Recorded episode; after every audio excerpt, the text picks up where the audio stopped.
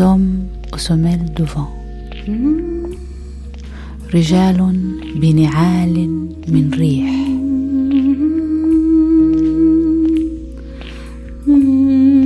itinérance en Méditerranée رحلة في حوض المتوسط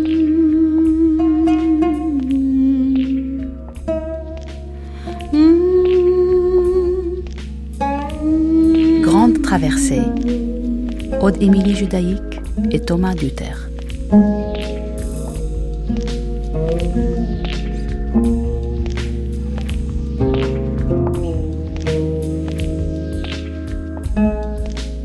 6 novembre 1975. Sud Maroc, aux portes du Sahara espagnol. 350 000 civils, hommes et femmes, venus des quatre coins du Maroc, se tiennent prêts.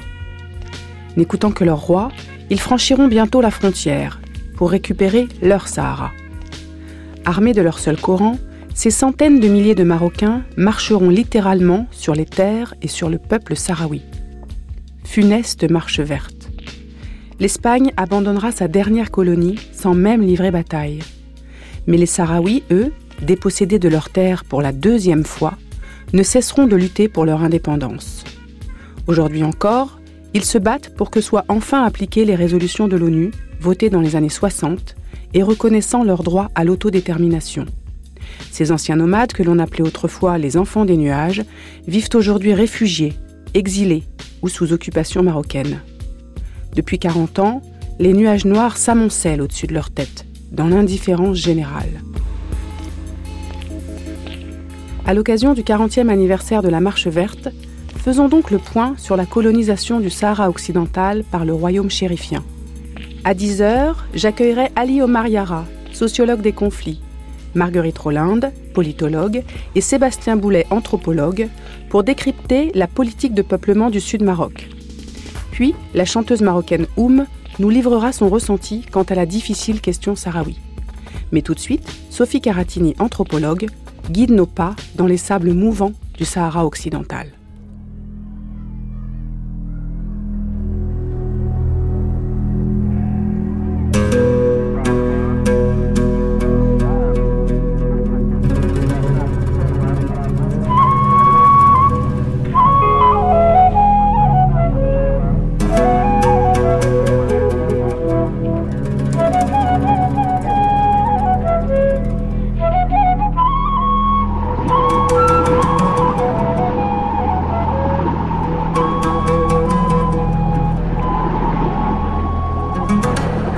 Vais te raconter mon histoire. Tu vas comprendre comment les choses se sont passées. Il y a des jours où je me demande, est-ce que c'était moi? Est-ce que j'ai vraiment vécu ça? Est-ce que c'est une autre? Ou est-ce que c'est un rêve? Ma vie dans le désert, les grandes traversées avec le groupe nomade, est-ce que ça a existé? C'est tellement loin de moi. Et puis, si c'était vraiment moi, qui suis-je maintenant?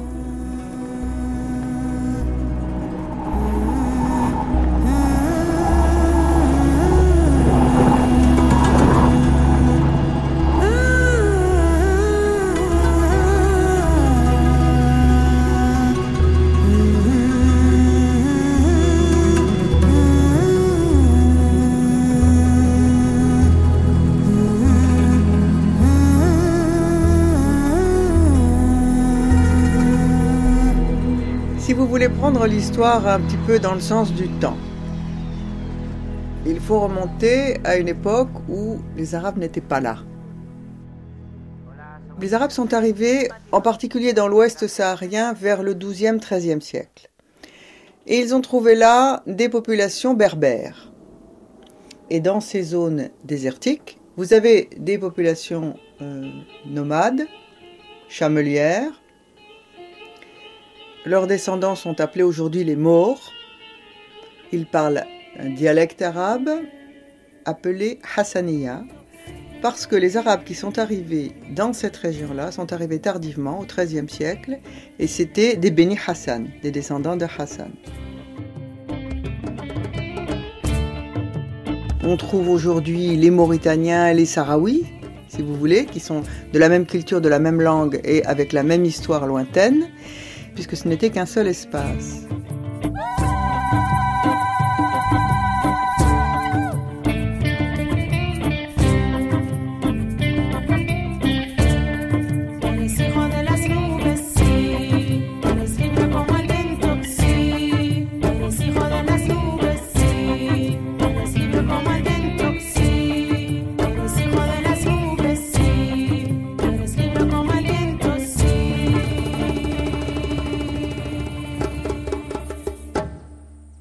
Vous regardez le Sahara, vous avez le monde Touareg au centre, c'est-à-dire euh, euh, sud algérien, nord malien, Niger, et puis à l'ouest, vous avez la Mauritanie et le Sahara occidental.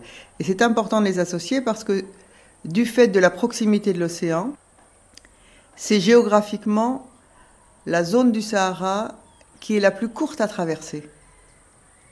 Donc, euh, vous avez eu des circulations importantes dans cette région-là, nord-sud.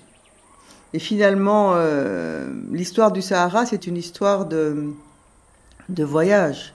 Vous avez d'une part euh, des populations qui vivent de l'élevage, et puis vous avez le grand commerce qui rejoignait l'Afrique noire et la Méditerranée depuis très longtemps jusqu'à Venise. Donc, ça a toujours été un lieu de passage euh, à la fois des marchandises et des idées.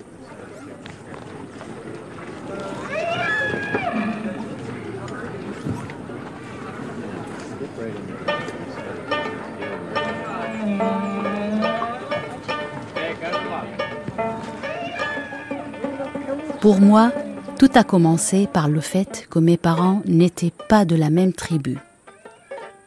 C'était extraordinaire à l'époque. Ma mère était l'Adem, tribu des pasteurs.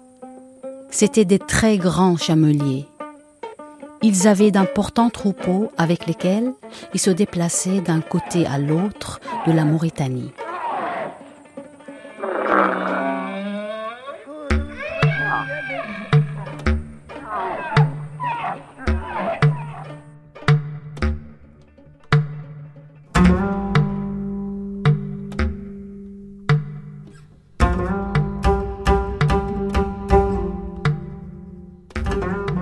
Les Ladem allaient chercher des pâturages de Tichit jusqu'à Ain Bentili, des frontières du Mali jusqu'au Sahara espagnol. Mon père était Nmadi, tribu de chasseurs. Eux, ils corsaient les antilopes à pied avec des lévriers. Ils étaient vus comme des personnes de basse condition. C'était incroyable que les Ladem aient donné une fille à des Nmadi. Des guerriers donnent une femme à un chasseur.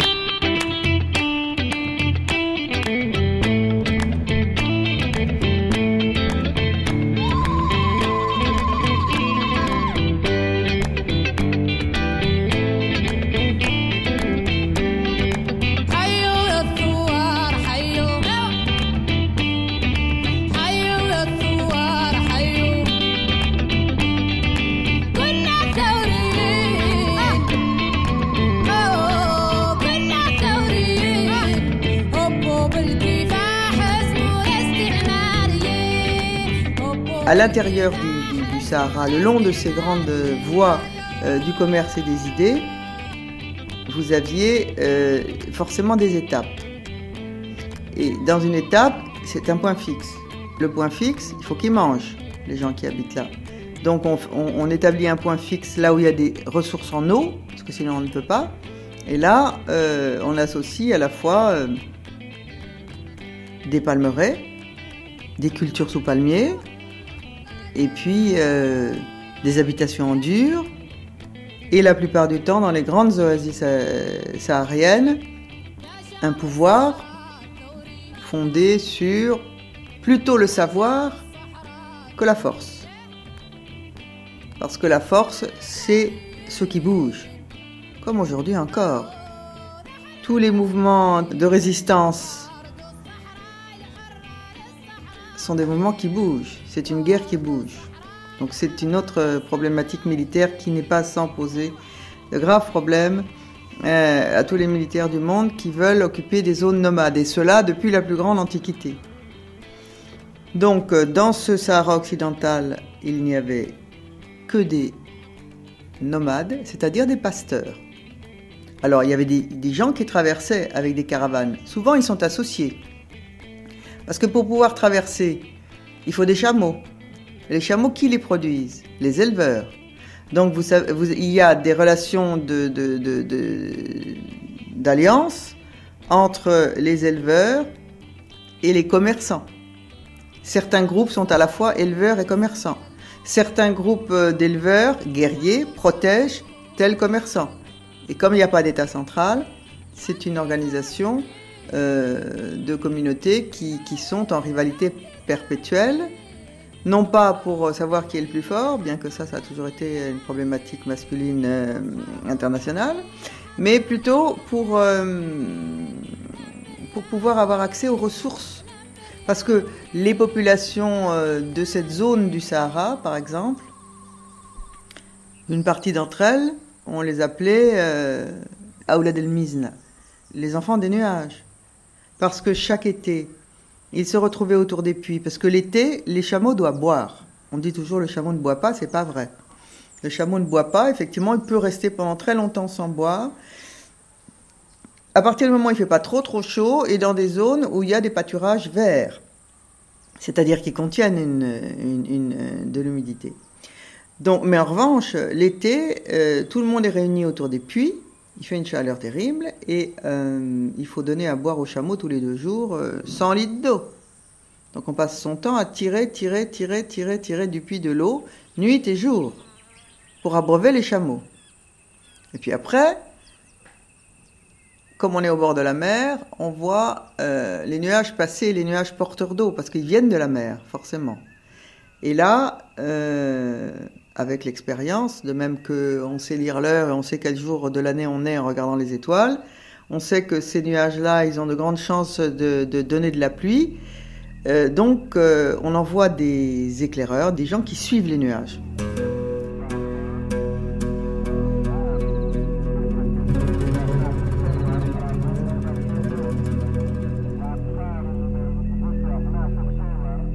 Et, il pouvait faire 300 km, 400 km en suivant ces nuages jusqu'à ce qu'ils crèvent et que l'eau tombe.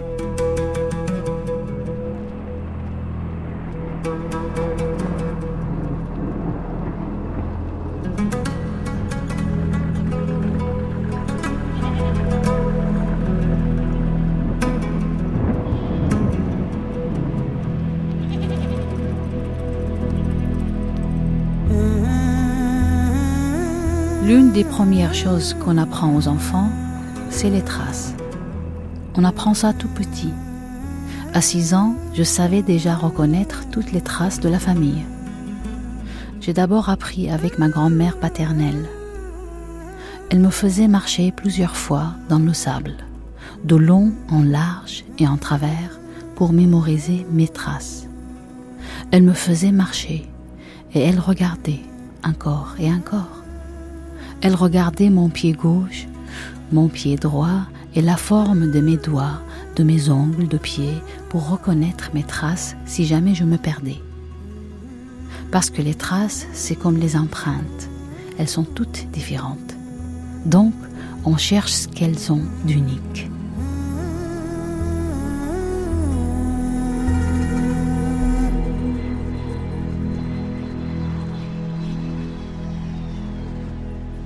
Je savais reconnaître les traces de toute la famille. Ma mère pouvait marcher au milieu d'un millier de gens sans que je la perde.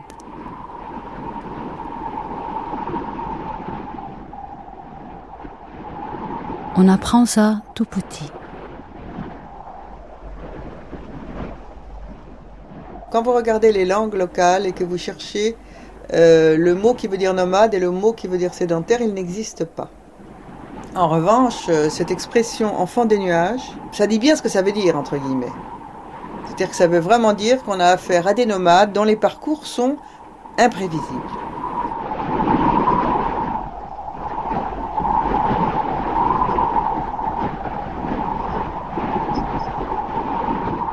Les pouvoirs n'ont jamais aimé qu'il y ait des zones euh, incontrôlées. Donc le premier État à avoir pointé son nez, vraiment, c'était les États européens. Et n'oubliez pas que l'Espagne euh, possédait les îles Canaries. Les îles Canaries sont en face. Donc, euh, le, commerce qui arrivait dans cette région du désert a toujours intéressé l'Espagne. De toute façon, ici, si ça s'appelait Rio de Oro, c'est parce que c'était euh, de l'or qui arrivait sur ces côtes-là. Or, le Sahara, pour les pays du nord de l'Afrique, c'est l'arrivée de, des matières premières, c'est l'arrivée des marchandises, c'est l'arrivée de l'or, c'est l'arrivée de beaucoup de choses. Donc contrôler des territoires sahariens, ça veut dire contrôler les richesses qui passent par le Sahara. Et, le Sahara a toujours été un enjeu. Il est devenu dix fois plus quand, de surcroît, on s'est aperçu euh, qu'il euh, recelait également des richesses du type minière, pétrolière, euh, et j'en passe. Voici la carte du grand partage de l'Afrique. Nous nous sommes mis à tracer des lignes sur des cartes, là où l'homme n'avait jamais mis les pieds. Nous nous sommes partagés des montagnes, des rivières et des lacs, gênés seulement par le fait que nous ne savions pas exactement où c'était.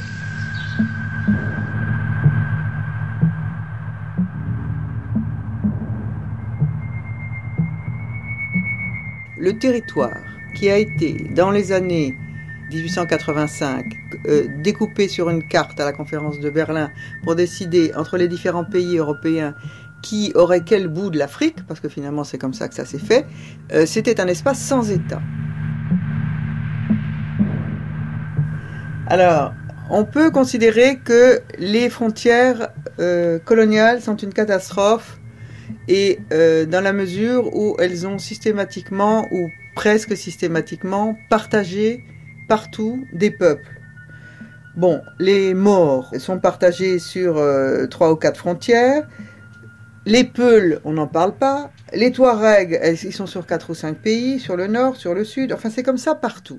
Alors, effectivement, des morts, vous en trouvez euh, en Mauritanie, vous en trouvez euh, dans, dans, dans, le nord-ouest malien, vous en trouvez dans le sud-ouest algérien, et vous en trouvez euh, au Sahara occidental.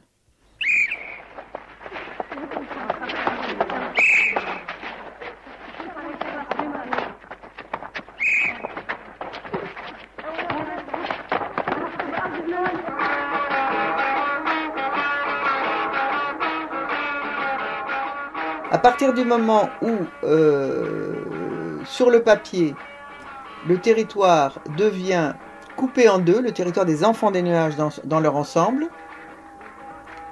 D'abord, ils n'en savent rien. Pendant des années, ils n'en savent rien. Pour les enfants des nuages, il n'y avait pas de frontières.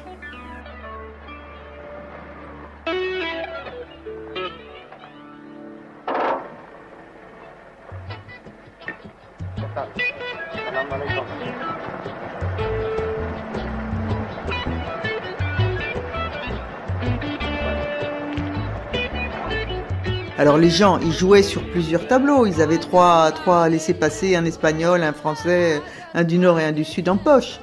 Leur identité par rapport aux colons changeait en fonction de qui ils avaient en face d'eux, des Espagnols, etc. Mais progressivement, les Espagnols ont pu s'installer seulement à partir des années 30.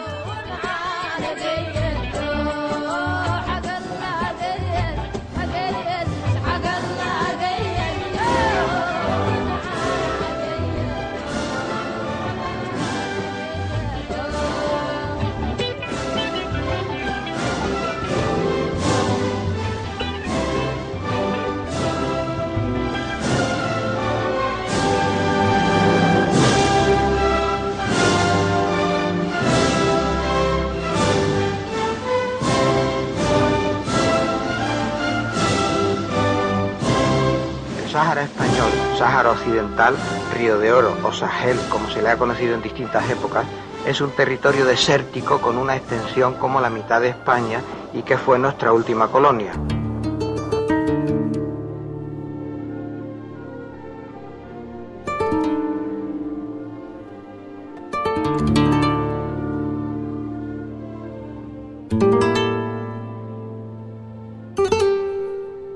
C'est en 1934 que euh, les territoires, l'ensemble des territoires sont conquis. Donc les Espagnols ont commencé à occuper leur territoire en, installant des petits postes à l'intérieur. Donc vous avez un petit marché qui s'installe. Et puis euh, dans les périodes de sécheresse, comme c'est là qu'il y a le gouvernement entre guillemets, hukum comme on dit, euh, vous venez viennent s'installer les gens qui ont des difficultés ou qui viennent demander de l'aide, surtout si le gouvernement commence à développer une politique d'assistance, de scolarisation des choses comme ça. Parce que le gouvernement, ça veut dire euh, vous désarmez tout le monde et éventuellement vous instaurez euh, à la fois des impôts et éventuellement quelques services publics et puis vous construisez d'éventuelles infrastructures du type piste au départ, route éventuellement pour pouvoir justement circuler et contrôler l'espace ce que je sais, c'est que finalement, il n'y a pas eu grand-chose jusqu'en 1960.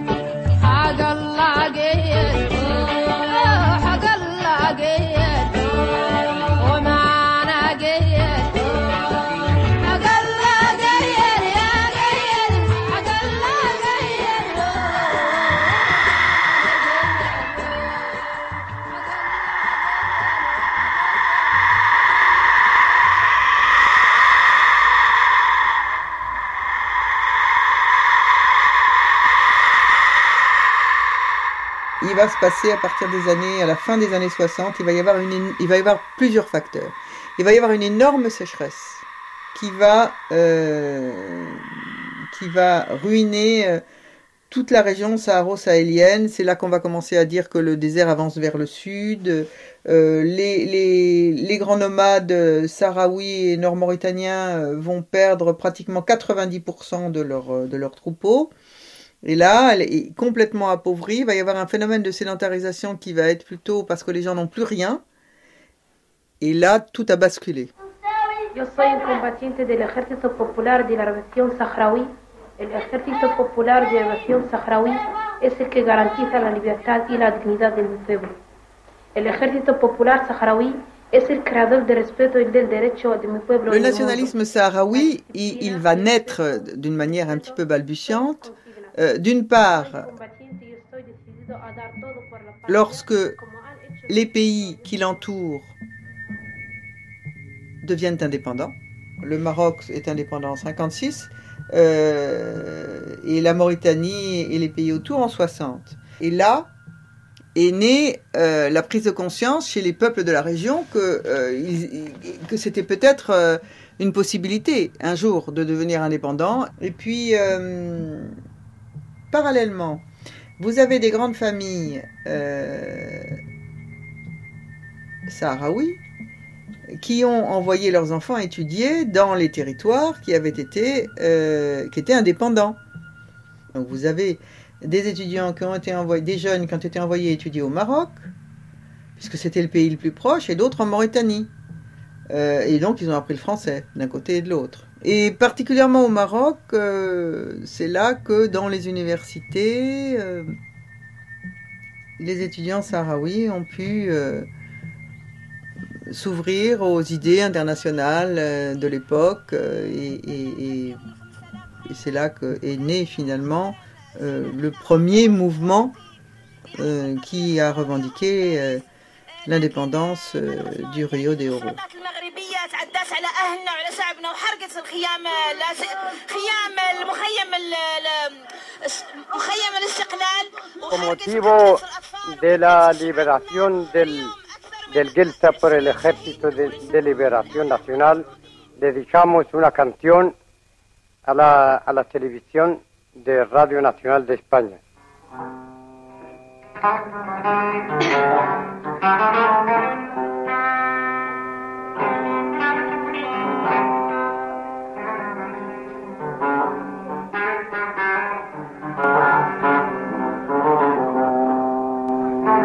عيط لك يا الحسن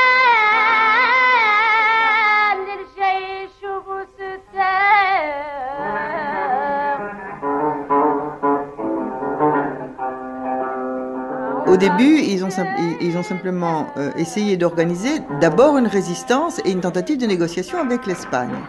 Donc ils ont fait des grandes manifestations euh, pour demander, ils ne demandaient même pas l'indépendance. C'était d'abord des grandes manifestations qui demandaient du travail, qui demandaient des, manifestations sociales, si vous voulez, comme il y en a un peu partout. Et là, euh, comme il y avait par ailleurs des intellectuels qui commençaient à former des fronts, qui ess- ess- essayaient de, négocier avec les Espagnols leur départ, les Espagnols euh, ont paniqué, ils ont tiré dans la foule. C'était en 73.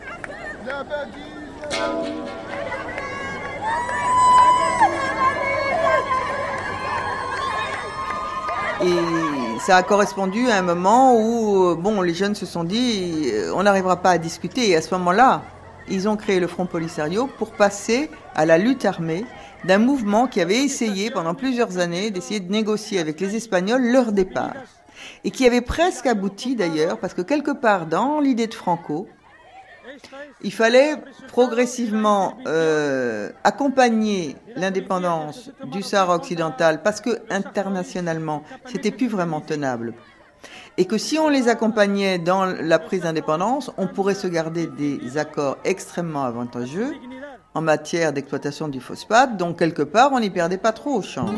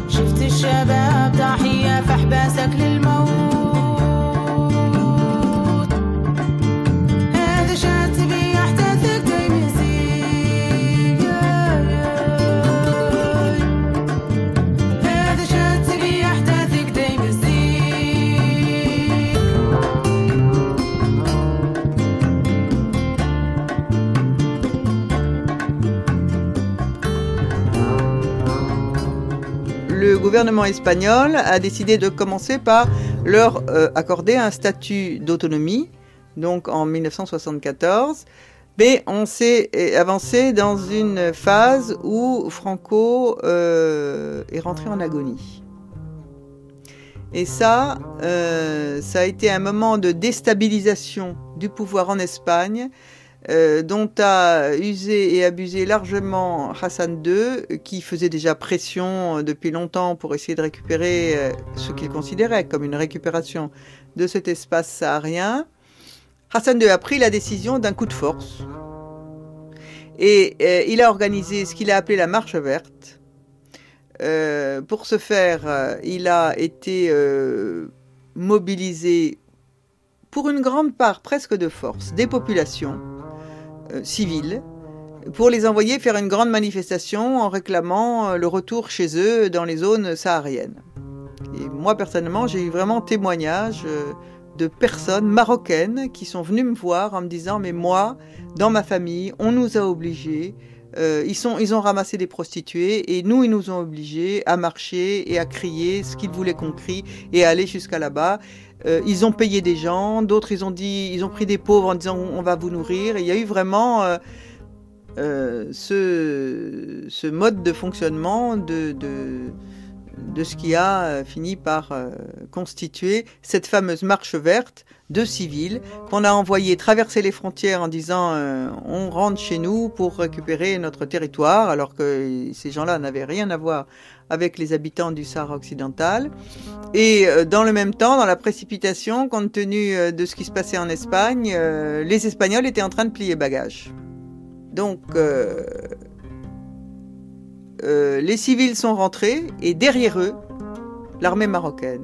Et de l'autre côté, les militaires espagnols, dont beaucoup en partant, donnaient leurs armes aux Sahraouis euh, pour qu'ils puissent se défendre. Mais les Marocains sont arrivés en force, ils ont, ils ont même euh, bénéficié de, de l'aviation une aviation qu'ils ont utilisée pour aller empoisonner des puits, lancer du napalm, du napalm sur des populations en fuite dans le désert. Ça a vraiment été quelque chose d'extrêmement violent. شعبي العزيز غدا إن شاء الله ستخترق الحدود. غدا إن شاء الله ستنطلق المسيرة. غدا إن شاء الله ستطؤون أرضا من أراضيكم.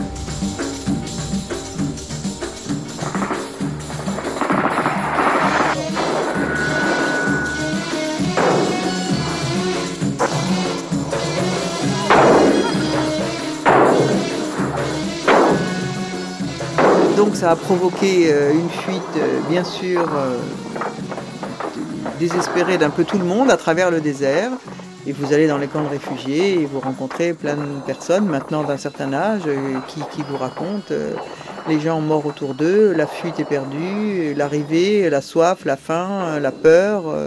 Et puis tous ceux qui ont pu fuir ont fui et se sont réfugiés en territoire algérien avec l'aide des Algériens, mais pendant 2-3 ans, ça a été extrêmement difficile. Les gens avaient à peine de quoi manger. Euh, il fallait tout, il fallait tout, il fallait tout.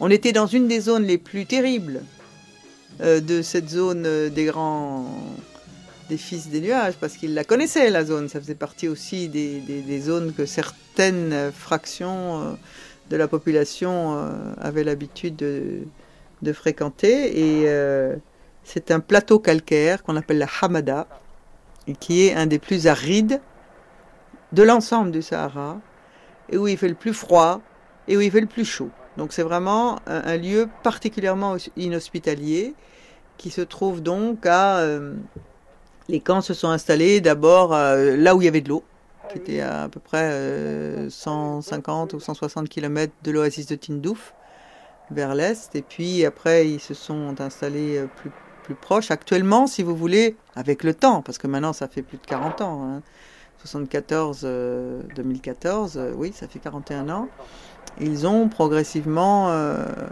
installé des campements. Alors au départ, c'était des campements avec des tentes. Ce sont des nomades, ils ont l'habitude d'être dans la tente, mais bon, euh, il y a eu un problème de, de, nourriture parce qu'il n'y avait pas, pas de troupeau. Au début, il n'y avait rien ce qui s'appelle rien.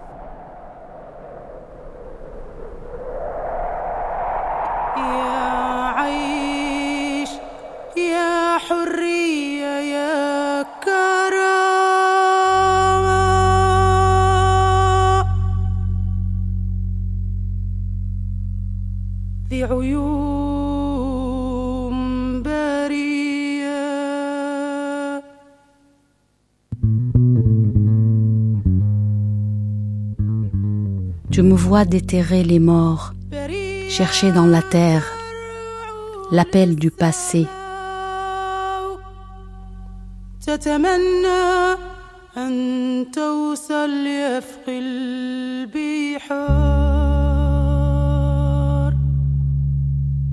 Mon amour, ma patrie,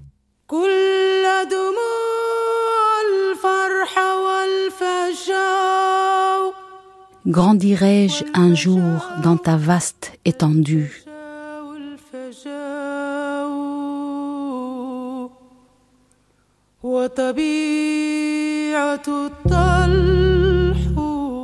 Es-tu résolu un jour à me prendre entre tes bras?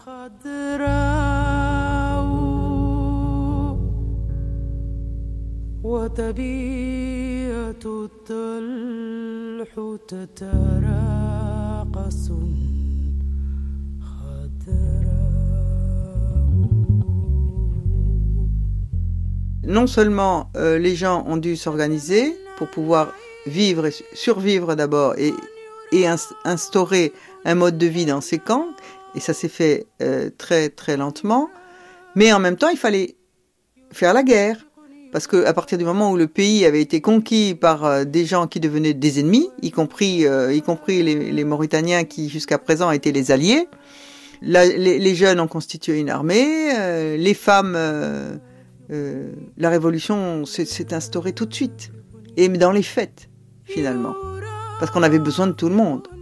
Plus facile peut-être de faire une révolution dans ces circonstances.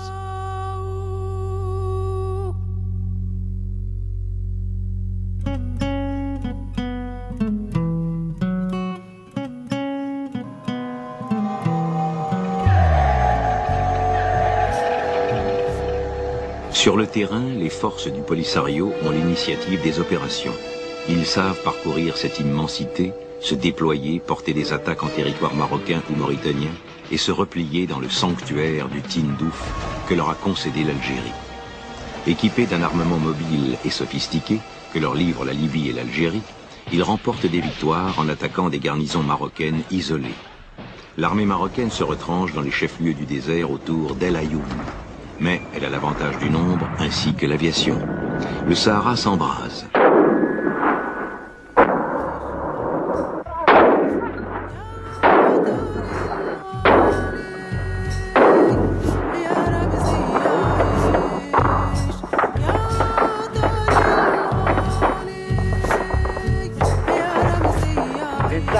eux-mêmes ont proclamé la naissance de leur État, en pleine nuit, en plein désert, à la lueur des flashs des caméras de télévision, on a lu en arabe et traduit en français et en espagnol cet acte de naissance. Une cérémonie dans le désert, je le répète, près d'un lieu connu sous le nom de Bir Lahlou, traduisait d'arabe en français, le puits d'où il sort de l'eau douce. Écoutez.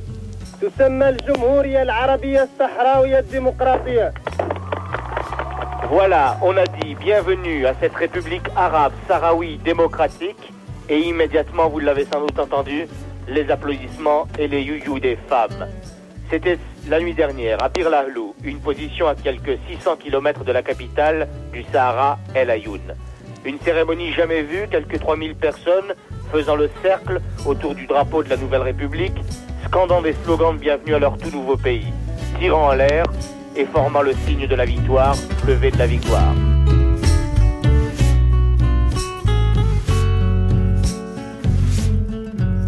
Très vite, pour rester dans la légalité, en 76, en plein désert, ils ont décidé officiellement de créer la République arabe sahraoui démocratique et puis ils ont organisé les choses, ils ont organisé les campements de manière à ce que les gens soient, soient mélangés, pour que, pour que euh, justement euh, l'égalité puisse se vivre au quotidien. Et pour ça, ils avaient, euh, ils avaient déjà depuis un petit moment vraiment développé un discours sur le tribalisme est un crime contre la révolution, donc on ne transmet plus euh, l'histoire des différentes tribus, on ne dit plus de quelle tribu elle est, chacun est saharaui et rien d'autre.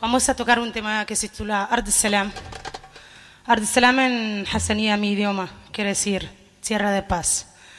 Es una canción dedicada a toda la gente, a las sucesivas intifadas que pasan en las zonas ocupadas del Sahara Occidental, a toda esa gente que lucha cada día por su libertad de expresión por tener una voz propia, la de todos los saharauis.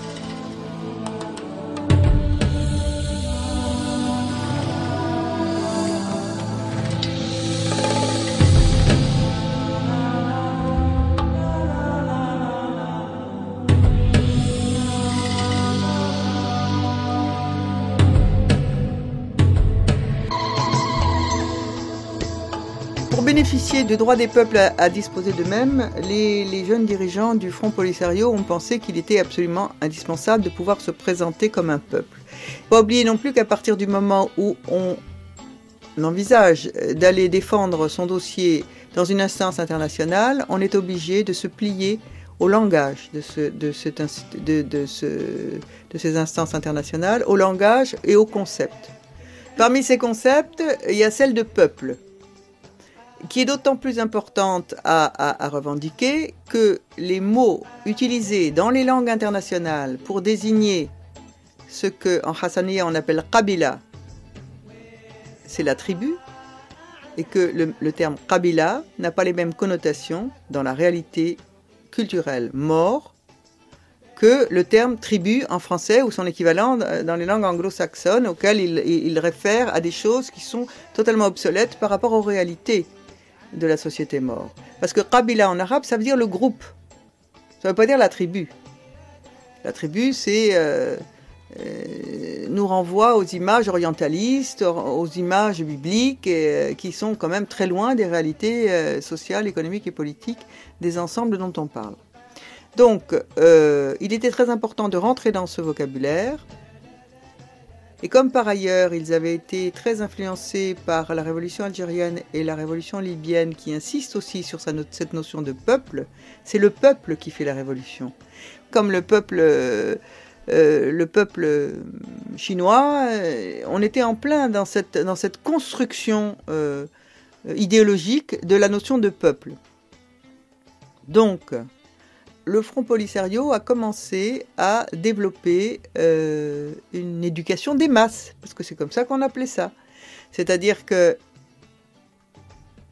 dans, sa, ses campagnes de, mobilisation des populations, on leur expliquait, nous allons faire, nous allons faire un peuple, Charab, c'est-à-dire que nous allons faire une seule tribu une seule tribu, c'est la même chose qu'un peuple. on va récupérer notre territoire et on va être chez nous.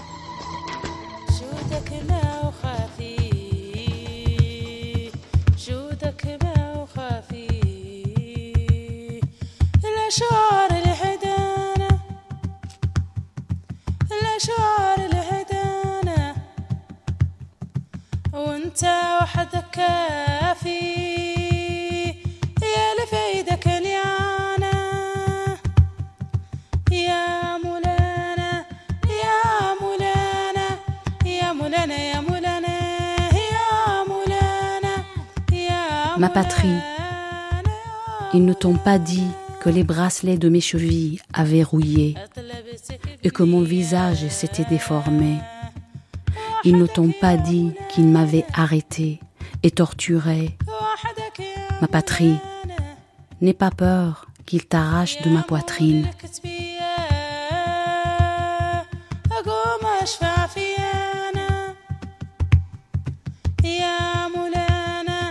Le drapeau marocain flotte depuis 13 heures, heure de Paris, sur El Ayoun, la capitale de l'ex-Sahara espagnol. Le roi Hassan II a lui aussi trouvé des notables sahraouis qui lui ont fait allégeance et qui lui obéissent. Il peut penser que si l'exploitation des phosphates, en accord avec la Mauritanie, peut se faire sans mal, alors la moitié de son objectif aura été rempli. Le Sahara, il ne faut surtout pas l'oublier, c'est le grand pays des phosphates.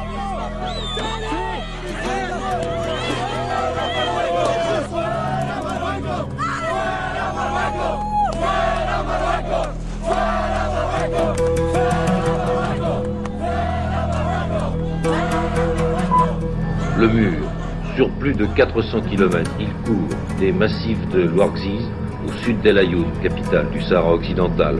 Un mur de sable et de pierre, haut de 2 mètres, large de 3.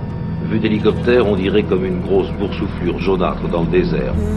Une ligne Maginot des sables, solidement ancrée à la montagne au nord, et les pieds dans l'océan au sud, protégée par un réseau de barbelés et de mines. Tous les 15 km environ, il y a des points d'appui, des fortifications et des radars. Derrière le mur, il y a les deux tiers de l'armée marocaine qui surveillent et patrouillent. En tout, 70 000 hommes, une vingtaine d'unités mobiles d'intervention avec leurs jeeps, leurs canons autotractés, leurs engins blindés de reconnaissance, des AML. Dès que les radars ont repéré quelque chose. Elles franchissent le mur et partent en chasse. En résumé, ce mur n'est rien d'autre qu'une sorte de ceinture pour protéger ce que les Marocains appellent le Sahara utile. Le reste est abandonné aux colonnes du Polisario, qui profitant de la nuit ou des coups de sirocco, se risquent jusqu'au mur, terme de leur aventure.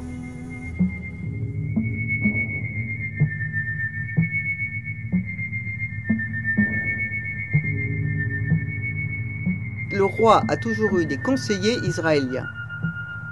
Or, la politique israélienne, on la connaît. C'est celle euh, des colonisations de peuplement, c'est celle euh, des murs de défense comme ils ont fait dans le Sinaï. Euh, donc, donc le roi du Maroc a été dans ce sens-là.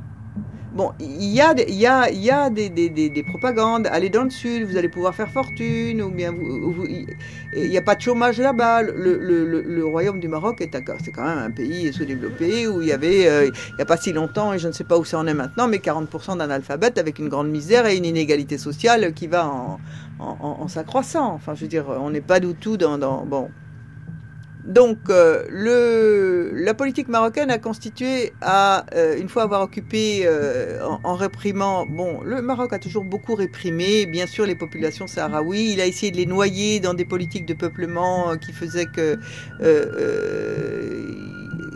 qu'aujourd'hui peut-être que finalement les, les Sahraouis de souche sont minoritaires à l'intérieur de la population qui habite dans le Sahara occidental. Je n'ai pas les chiffres, mais c'est bien possible. Mais surtout, ils ont euh, protégé toutes les parties utiles pour eux euh, de l'exploitation des, minerais d'abord, et puis euh, ils l'ont étendu ensuite.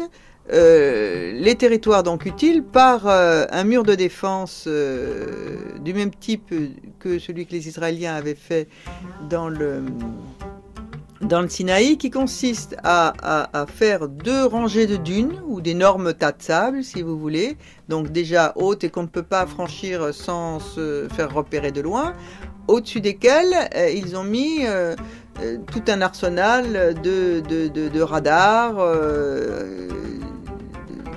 et d'armement qui fait que, bon, euh, on peut repérer un chameau à, 5 mètres et on peut tirer sur tout ce qui bouge. en plus de ça, avec évidemment un champ de mine énorme au pied de, ce mur. Donc ils ont protégé, si vous voulez, l'accès d'abord de la zone des mines. Et ensuite, ils ont élargi, ils ont fait un deuxième mur, puis un troisième mur, jusqu'à ce que pratiquement, euh, euh, disons, les deux tiers du Sahara occidental côté océan soient inaccessibles aux Sahraouis de l'autre côté. N'empêche que entre la frontière entre le Sahara occidental et la Mauritanie et le mur, il y a tout un espace qui euh, est qu'on appelle euh, côté sahraoui les territoires libérés et qui ont euh, où il y a des villages sahraouis et où il y a surtout une piste de la contrebande particulièrement florissante ou du commerce, je ne sais pas comment l'appeler puisque de toute façon euh, c'est un territoire, euh, c'est un territoire qui, est libéré par le Polisario, qui lui est une république en exil. Donc euh, tout ça reste très, au niveau statutaire, très complexe. Mais par rapport à, un Maroc qui est censé occuper l'ensemble du territoire sahraoui, ben non, il y en a quand même une partie qui n'a jamais réussi à occuper.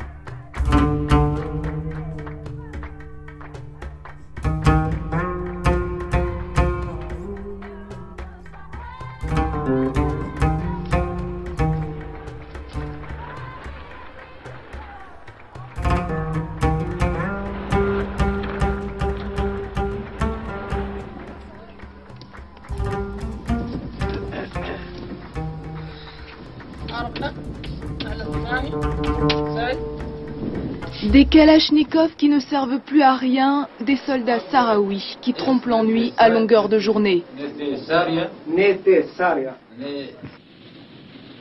Mais aujourd'hui, ça n'est plus la guerre, ça n'est pas encore la paix. Le silence a succédé au bruit des mitrailleuses. Dans les territoires contrôlés par les Sahraouis, seul Suleiman, le dieu du vent, s'active encore. Les Marocains ont arrêté de bombarder. Bien, en 91, euh, à partir du moment où il y a eu un cessez-le-feu et euh, il a été décidé euh, de, de, procéder à un référendum d'autodétermination, il a fallu identifier le corps électoral. Donc, le référendum n'a jamais eu lieu parce que il y a toujours eu des tribus contestées, soit par le Maroc, soit par, les Sahraouis. Donc, d'une part, le référendum, on a attendu, attendu, attendu. D'autre part, pour identifier les populations, eh ben on les a appelés avec euh, les listes qu'on avait, qui dataient de l'époque espagnole, on a appelé les gens à la radio par tribu. Et là, euh, ça a acheté, ça a fait un choc d'ailleurs, surtout pour la jeunesse, parce que bon, les vieux, ils connaissaient les histoires des tribus, parce que il y a ce qu'on ne dit pas, mais ce qu'on sait quand même. Il faut, il faut pas oublier que que les Sahraouis sont des nomades de culture et que le nomadisme, c'est un rapport à l'espace et un rapport au temps. Le temps, l'espace, c'est très grand dans le désert. On n'oublie rien. On n'oublie rien. On raconte des anecdotes euh, qui ont euh, des siècles, comme si c'était passé hier. Et c'est une chose qui, est constitutive de, de, de l'identité de la personne, puisque comme je vous l'ai dit, on, est beaucoup dans l'imaginaire. Et on, on, son identité, elle n'est pas forcément accrochée à un lieu, à un espace, à une adresse. Elle est liée à toutes les histoires euh, qui sont constitutives de soi. C'est ça qui est extraordinaire d'ailleurs.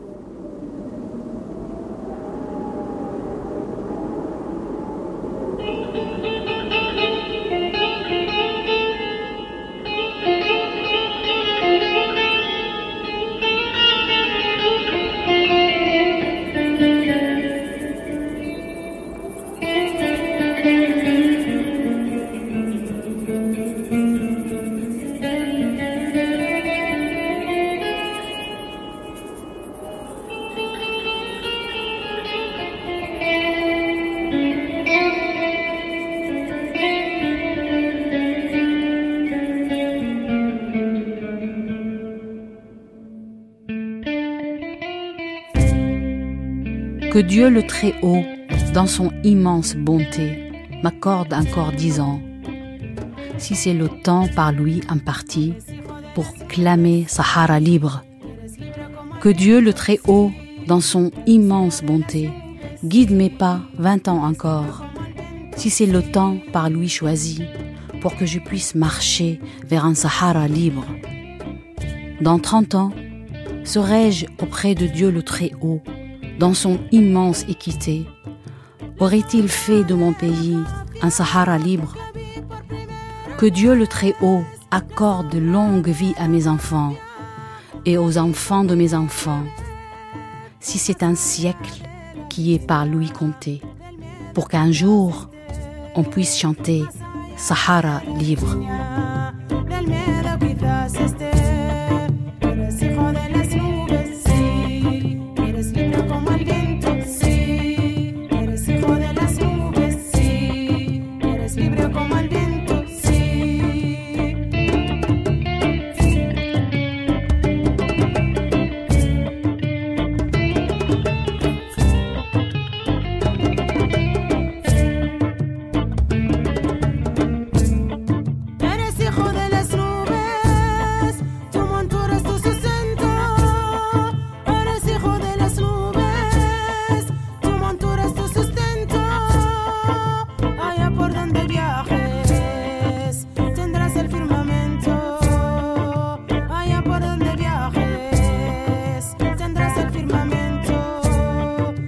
À Sophie Caratini, anthropologue au CNRS et auteure de La République des Sables, Anthropologie d'une révolution, qui est paru chez l'Armatan en 2003.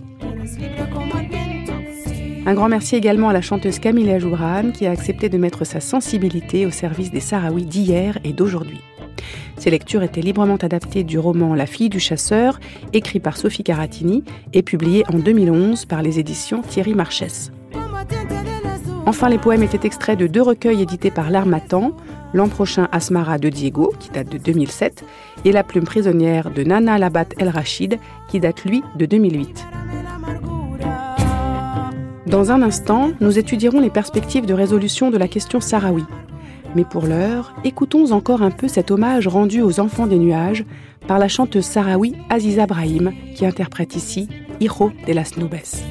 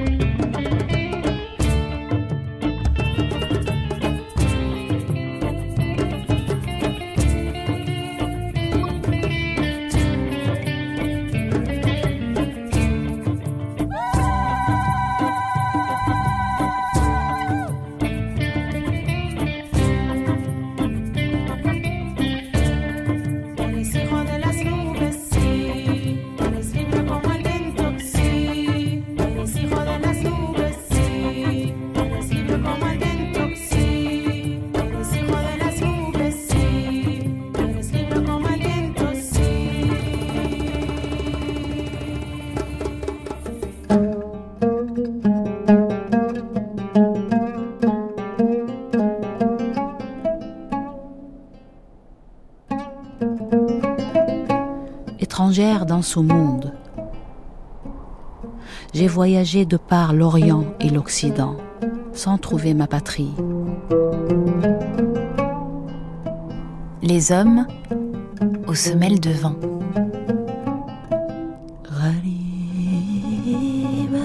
Itinérance en Méditerranée. Une grande traversée d'Odémilie judaïque et Thomas Duterre.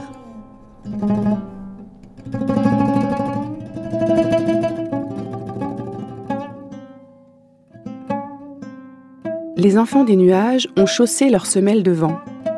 Des nomades d'autrefois aux réfugiés et aux exilés sahraouis d'aujourd'hui, poursuivons notre itinérance aux confins du monde méditerranéen en compagnie du sociologue Ali Omar Yara.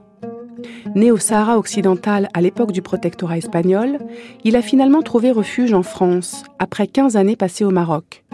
L'éloignement de sa terre natale n'a fait que renforcer son engagement pour la cause sahraoui comme en témoigne cet entretien enregistré en mai dernier.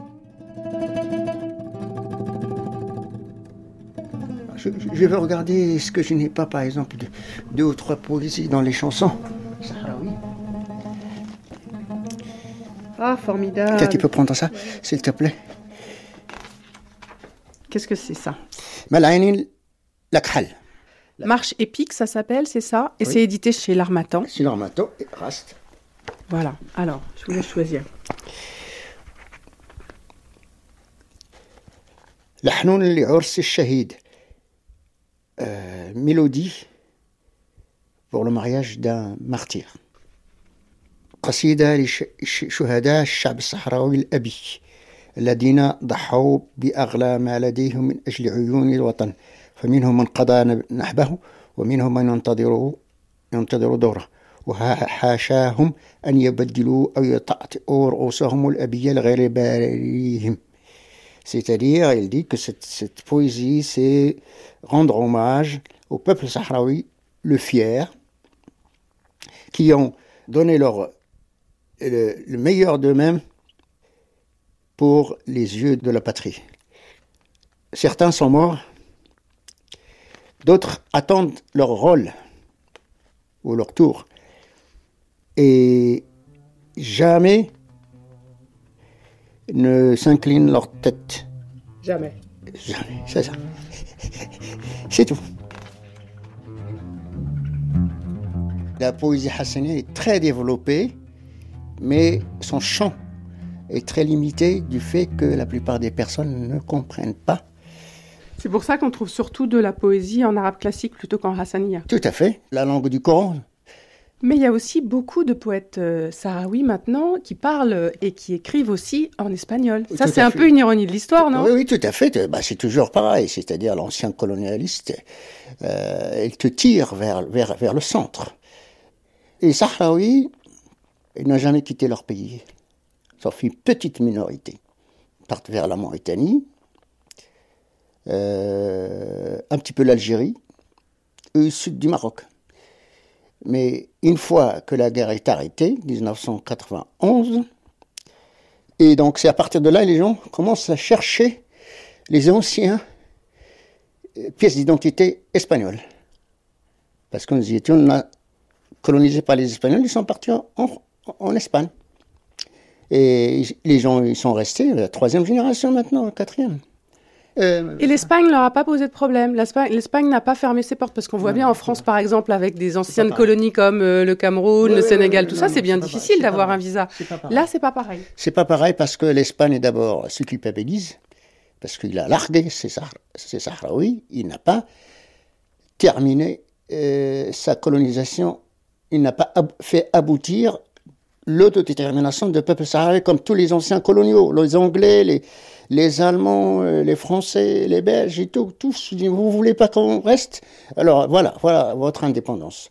Les, les Sahraouis, ils étaient largués par l'Espagne. Et donc il y a une conception de la colonisation et de culpabilité collective. Et deuxième chose, les Sahraouis sont partis en Espagne travailler dans tous les secteurs. Et dites-moi, est-ce que vous avez le sentiment que chez les Sahraouis qui sont exilés ou qui sont occupés au Maroc, mais je pense que peut-être il y aura une différence à faire, est-ce que est-ce qu'ils continuent à porter la cause? Est-ce que d'une certaine manière, ils n'ont pas ils n'ont pas tourné la page simplement parce qu'ils habitent ailleurs et qu'ils sont intégrés ailleurs aujourd'hui? Non, non, ils n'ont pas tourné la page. La plupart, moi je les vois. Euh, quand je pars en Espagne, et, ils sont restructurés dans les associations et continuent à militer militer tout le temps.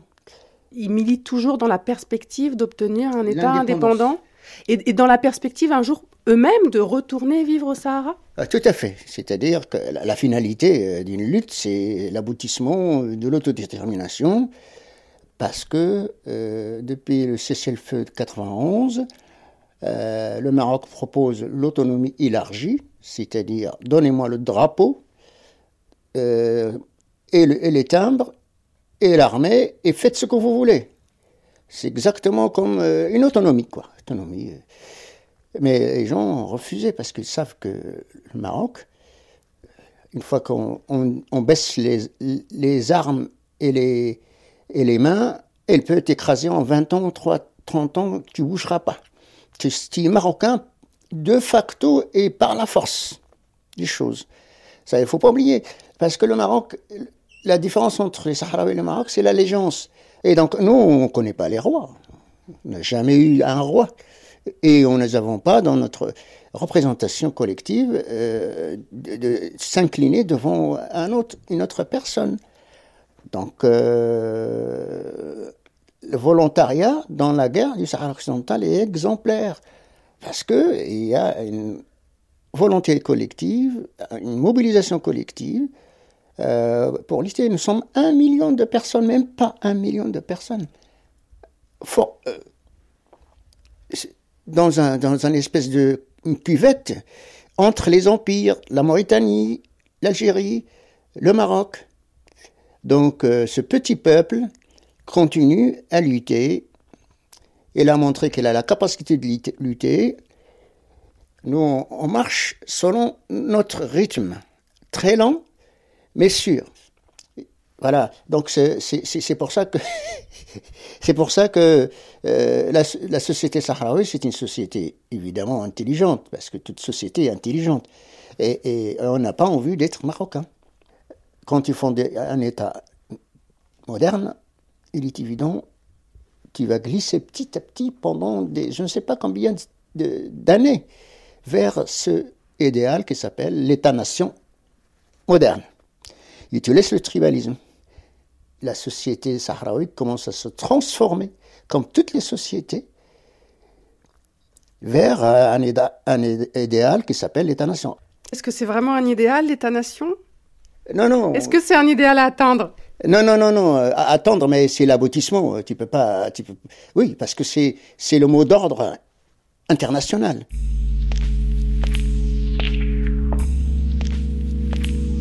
Ironie de l'histoire, les anciens nomades rêvent aujourd'hui d'un État-nation, de frontières claires en plein désert. Mais pour l'instant, la limite du territoire sahraoui reste dessinée en pointillé sur les cartes internationales, quand elle n'est pas carrément occultée sur les cartes marocaines. Tout de suite, le vent du désert nous pousse justement côté marocain, où seront bientôt commémorés les 40 ans de la Marche verte, point de départ de l'occupation du Sahara occidental. Pour comprendre quels sont les enjeux de cette colonisation de peuplement, retrouvons Ali Omar Yara, dont je rappelle qu'il est sociologue, cofondateur de la revue L'Ouest saharien et auteur de la genèse politique de la société sahraoui, paru chez l'Armatan en 2001. Et pour l'accompagner, j'accueille également aujourd'hui Marguerite Rolinde, politologue, chercheur à l'Université Paris 8, auteur du Mouvement marocain des droits de l'homme, entre consensus national et engagement citoyen, édité par Cartala en 2002 ainsi que d'un article intitulé La Marche verte, un nationalisme royal aux couleurs de l'islam, paru en 2003 dans la revue Le Mouvement social.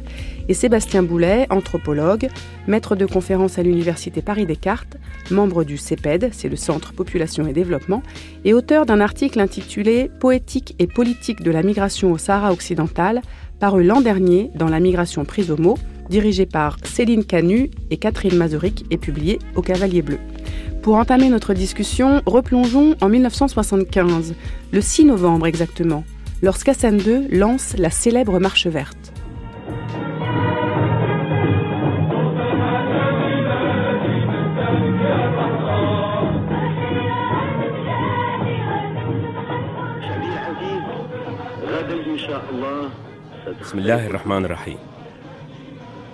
Louange à Dieu. Cher peuple, le Sahara nous appartient depuis la nuit des temps. Il est de notre devoir d'aller rejoindre nos frères sahraouis et d'occuper notre territoire. Il nous reste donc une seule chose à faire. Entreprendre une marche pacifique du nord, de l'est et de l'ouest vers le sud. 350 000 personnes participeront à cette marche. Mais nous devons agir comme un seul homme. Cher peuple, cette marche sera notre épopée. Pendant 12 jours, des trains descendront quotidiennement du nord et de l'est vers Marrakech, d'où des cars partiront ensuite vers Agadir et Talfaya. Au total, ce seront 7813 cars, 17 000 tonnes de vivres, 63 000 tonnes d'eau, 2500 tonnes de carburant, 470 médecins et 220 ambulances qui seront acheminés pour permettre aux hommes et aux femmes de marcher en ordre pendant 15 jours.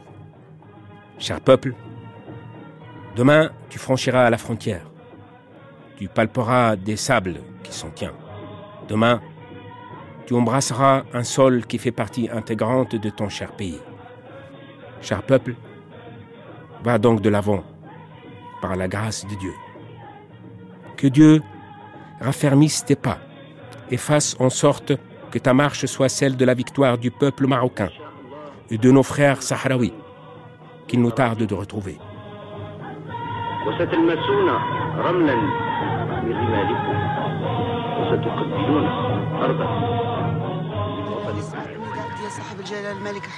Quand j'ai entendu l'appel de Sa Majesté le Roi, Dieu lui accorde la victoire, à la radio, je me suis mise à pleurer. J'étais à la fois troublée, heureuse, surprise, et j'ai beaucoup pleuré. J'ai dit à mon mari que je voulais aller rejoindre mes frères sahraouis. Et il m'a dit, tu ne peux pas, il doit y avoir des hommes là-bas. J'ai répondu, j'irai, même si tu dois me répudier.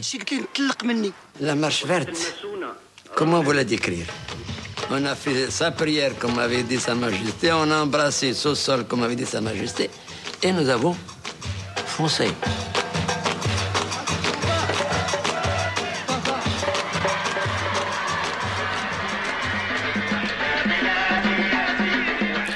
Alors on entend cette marche a été soigneusement préparée et orchestrée par Hassan II. Et finalement, elle avait quand même tout l'air d'une croisade. Marguerite, Marguerite Rolinde, euh, pourquoi euh, Hassan II a-t-il donné à cette marche la couleur de l'islam et a-t-il demandé aux Marocains de porter un exemplaire du Coran comme étendard? Parce que c'est la logique même du, pouvoir royal de Hassan II lui-même qui, s'inscrit dans la Constitution. Euh, Hassan II est émir el-Mouaminin, prince des croyants il tire toute sa légitimité de la religion.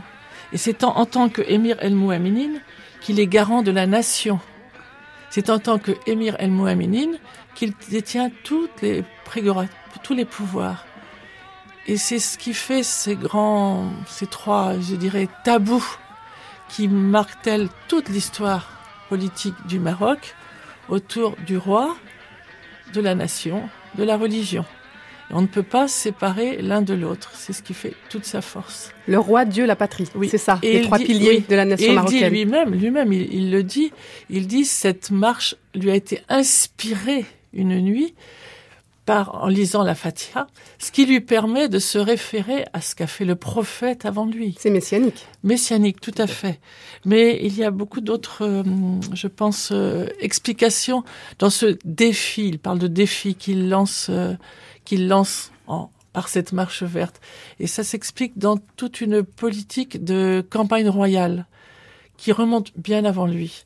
Il se réfère à la Mahala, à l'expédition de Moulay Hassan Ier en 1876 déjà, à- au discours de son père, Mohamed V Hamid, en 1958, qui avait dit qu'il partirait récupérer les provinces du Sahara. La route de l'unité, c'est ça? Alors la route de l'unité, c'est la première campagne, c'est la technique de la campagne.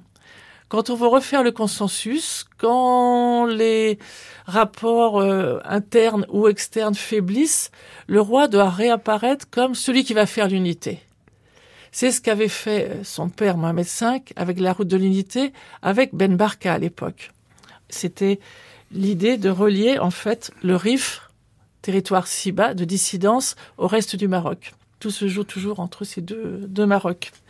Mais il n'y a pas eu que la route de l'unité, il y a eu toute la campagne des barrages après. Et l'un des barrages s'appelle Massir al-Khedra. Le plus grand des barrages qui a été construit s'appelle la Marche Verte. Et puis un plus récent, sur lequel j'ai écrit d'ailleurs en 1998, c'est la mosquée Hassan II.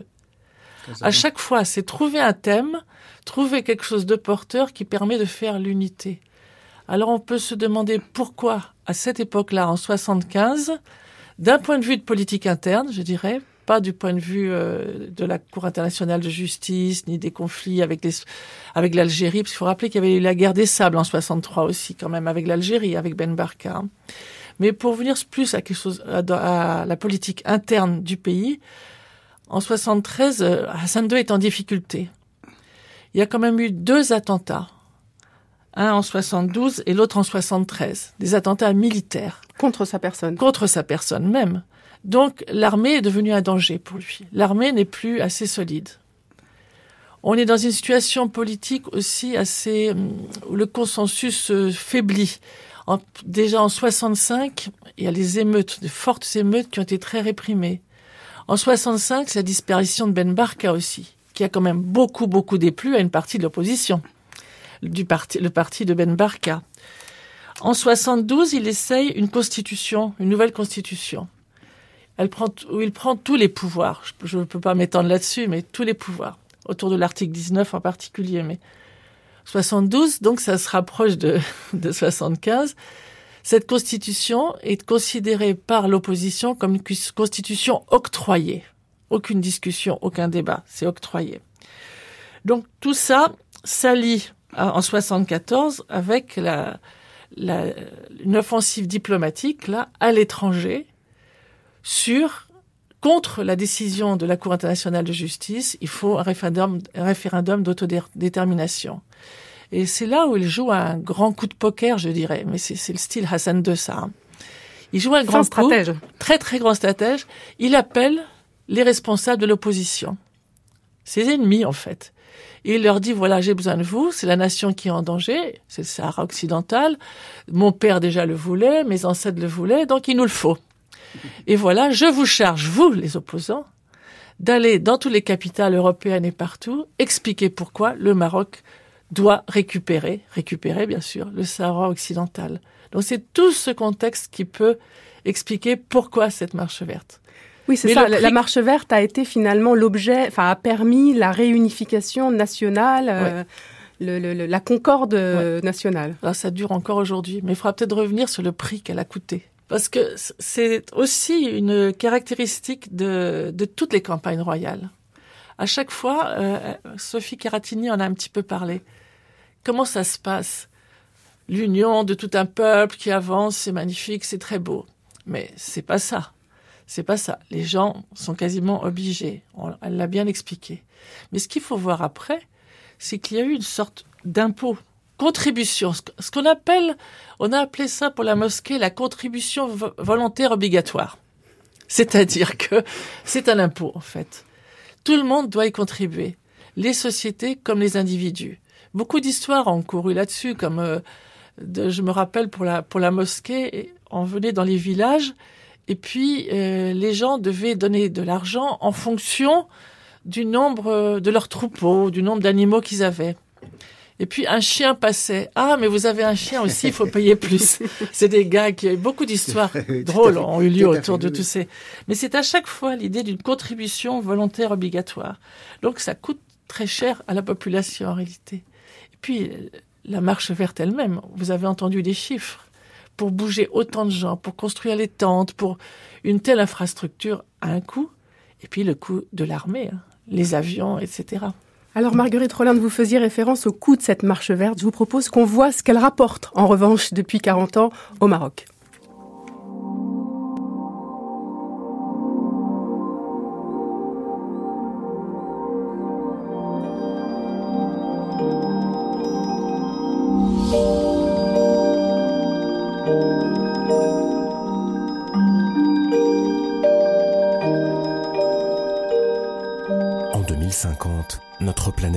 1,9 milliard d'êtres humains.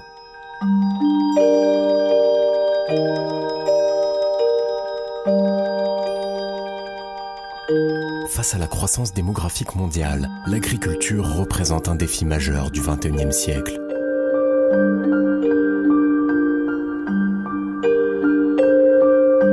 Au cœur de cet enjeu, le phosphate est une ressource incontournable pour fertiliser la terre.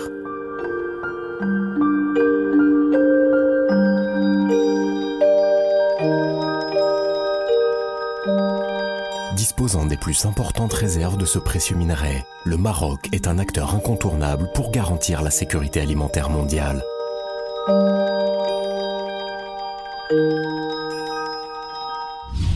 Premier exportateur de phosphate au monde, le Maroc bénéficie d'une expérience de 90 ans dans l'industrie minière et de 45 ans dans l'industrie chimique. Le royaume dispose de tous les atouts d'un leader mondial, nourrir la terre pour nourrir la planète. Voilà, c'était un petit film institutionnel qui faisait la promotion de l'Office chérifien des phosphates ah et qui montre bien, je crois, l'étendue des ambitions marocaines sur le territoire sahraoui. D'ailleurs, des ambitions qui sont largement soutenues par la France et plus largement par l'Union européenne, qui finance cette politique de développement des provinces du Sud et qui aussi autorise l'introduction de ces produits agricoles sur nos territoires, sur nos marchés. Alors, Sébastien Boulet, peut-être pouvez-vous nous éclairer un petit peu concrètement comment le Maroc a-t-il investi dans le Sahara occidental ces 40 dernières années et avec quels bénéfices alors effectivement, du point de vue de l'enjeu économique, euh, je pense que c'est assez connu. Hein. Il y a les, gisements de phosphate qui, commencent à être exploités par l'Espagne dès 1970. Hein. Euh, le gisement de Boukra notamment, qui est situé à, côté de, de l'Ayoun, non loin de l'Ayoun. Euh, des ressources halieutiques extrêmement abondantes, comme, comme en Mauritanie d'ailleurs, euh, et qui sont, euh, qui sont euh, ne, nous voilons pas la face, qui sont pillés depuis un certain nombre d'années par les bateaux marocains après l'avoir été euh, par des bateaux espagnols, sans doute. C'est l'une des mers les plus poissonneuses, au monde. Hein. Tout à fait. Euh, il y a le port minéralier industriel de l'Ayoun aussi, hein, qui avait été euh, installé par les Espagnols à la fin des années 60. Bref, des enjeux économiques effectivement évidents. Donc, dans la marche verte et dans l'occupation marocaine, il y a effectivement des enjeux économiques qui sont clairs, mais il y avait aussi des enjeux politiques, c'est-à-dire, bon, on a face à nous hein, une population tribal, hein, entre guillemets, euh, segmenté, euh, euh, qui ne s'entend pas forcément. donc c'est pas un peuple. Donc de toute façon, nous, on apporte un modèle politique qui est celui d'un État qui a déjà fait ses preuves, puisque le Maroc est indépendant en 56, d'un État centralisé avec une autorité, le roi, conservateur, bon, etc. Donc il y a aussi un déni à cette population euh, de euh, d'une conscience politique, euh, d'une capacité à créer, à inventer un État.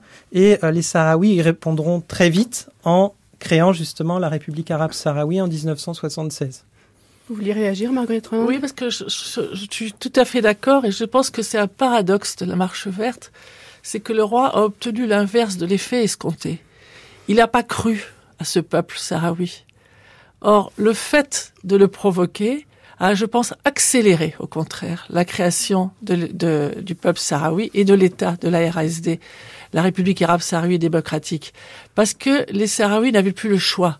Ils étaient déjà cette culture, cette langue, tous ces objectifs communs, mais c'était des nomades. Ils n'étaient pas attachés nécessairement à un lieu précis. À partir du moment où on les expulsait de ces lieux, où on les chassait, ils étaient obligés de s'intéresser au territoire et de créer un État. Et oui, donc paradoxalement, on les a euh, euh, en, entériné, enraciné dans ce territoire. Alors le, le Maroc euh, aussi aujourd'hui met en place une vraie politique de peuplement, c'est-à-dire qu'il il encourage des Marocains à descendre dans le sud pour s'installer et on voit qu'avec ces perspectives économiques, on imagine bien que c'est assez simple, assez évident. Mais du coup, alors à la fois cette politique de peuplement, elle a empêché jusqu'à présent la tenue du référendum d'autodétermination, mais est-ce qu'elle n'est pas aussi en même temps aujourd'hui en train d'annihiler toute perspective d'indépendance pour les Sahraouis? Parce que les choses sont extrêmement imbriquées aujourd'hui. Finalement, Sahraouis et Marocains vivent de façon euh, un peu comme ça se passe euh, en Israël aujourd'hui. En Palestine. et en, Voilà, en Palestine. Ou en tout cas, euh, on, a le sentiment que le partage va être au moins compliqué, voire impossible maintenant. À mon avis... L'histoire de peuplement maintenant, il y a un Sahraoui pour dix Marocains dans le Sahara occidental. On a les chiffres? Oui, oui, oui, oui, oui, il y a des chiffres tous les, ouvriers et les pêcheurs du nord du Maroc sont tous partis vers, euh, qu'on a dit tout à l'heure, euh. Et donc, en 10 ans, 15 ans, 20 ans, un peuple n'existe pratiquement pas dans les grandes agglomérations. Alors il y a une vraie guerre des chiffres, hein, on le voit, puisque l'idée c'était de mettre en place un référendum, un référendum d'autodétermination, mais qu'on n'a jamais réussi à identifier quel était le, le corps électoral. Et c'était normalement le but de la MINURSO, la mission euh, envoyée par l'ONU sur le, au Sahara occidental pour essayer de faire le point sur qui étaient les votants et, mettre en place ce, ce, ce vote. Euh, Aujourd'hui, concrètement, ce vote n'a toujours pas eu lieu depuis 1991, on attend toujours. Euh, quel est, d'après vous, à quoi sert encore la, la, MINURSO au Sahara occidental si concrètement elle n'est pas en mesure de mettre en place ce référendum? Effectivement, on est, on est dans l'enlisement hein, depuis, euh, depuis quasiment 25 ans, ce qui est très très difficile à vivre euh, pour les gens et pour les Sahraouis en particulier, euh, qui sont dans la diaspora, qui sont dans des camps de réfugiés depuis 40 ans. Donc c'est une vraie tragédie humaine, ça il faut pas l'oublier, avec des familles qui sont séparées depuis plusieurs décennies par un mur euh, qui les euh, euh, donc qui les qui les sépare, qui les divise. Hein, qui les divise. Euh, donc effectivement la question des chiffres elle est très elle est très sensible on peut on peut l'imaginer il euh, y a pas vrai enfin c'est difficile de trouver des statistiques fiables il y a un, un, chercheur américain, euh, Jacob Mundi, qui a, qui a proposé des chiffres en essayant de, de, faire différentes mesures. Donc il parle, il parle actuellement, ou en 2004, il parlait d'à peu près 25% euh, de Sahraouis dans les, dans les territoires occupés euh, du Sahara occidental et 75% à peu près de Marocains, entre guillemets. Euh, donc c'est euh, c'est très compliqué, mais précisément le, le jeu, tout le jeu euh, de la monarchie marocaine et euh, de euh, perturber la lecture démographique que, ou la, la, la, la, configuration démographique du Sahara occidental. C'est tout, toute la politique marocaine concourt à cela. Enfin, on peut, en tout cas, on peut euh, l'analyser comme tel. Euh, pour rester aussi sur ces histoires de marche verte, euh, on sait par exemple que dès 1991, dès le cessez-le-feu, euh, il y a eu un déplacement de population marocaine.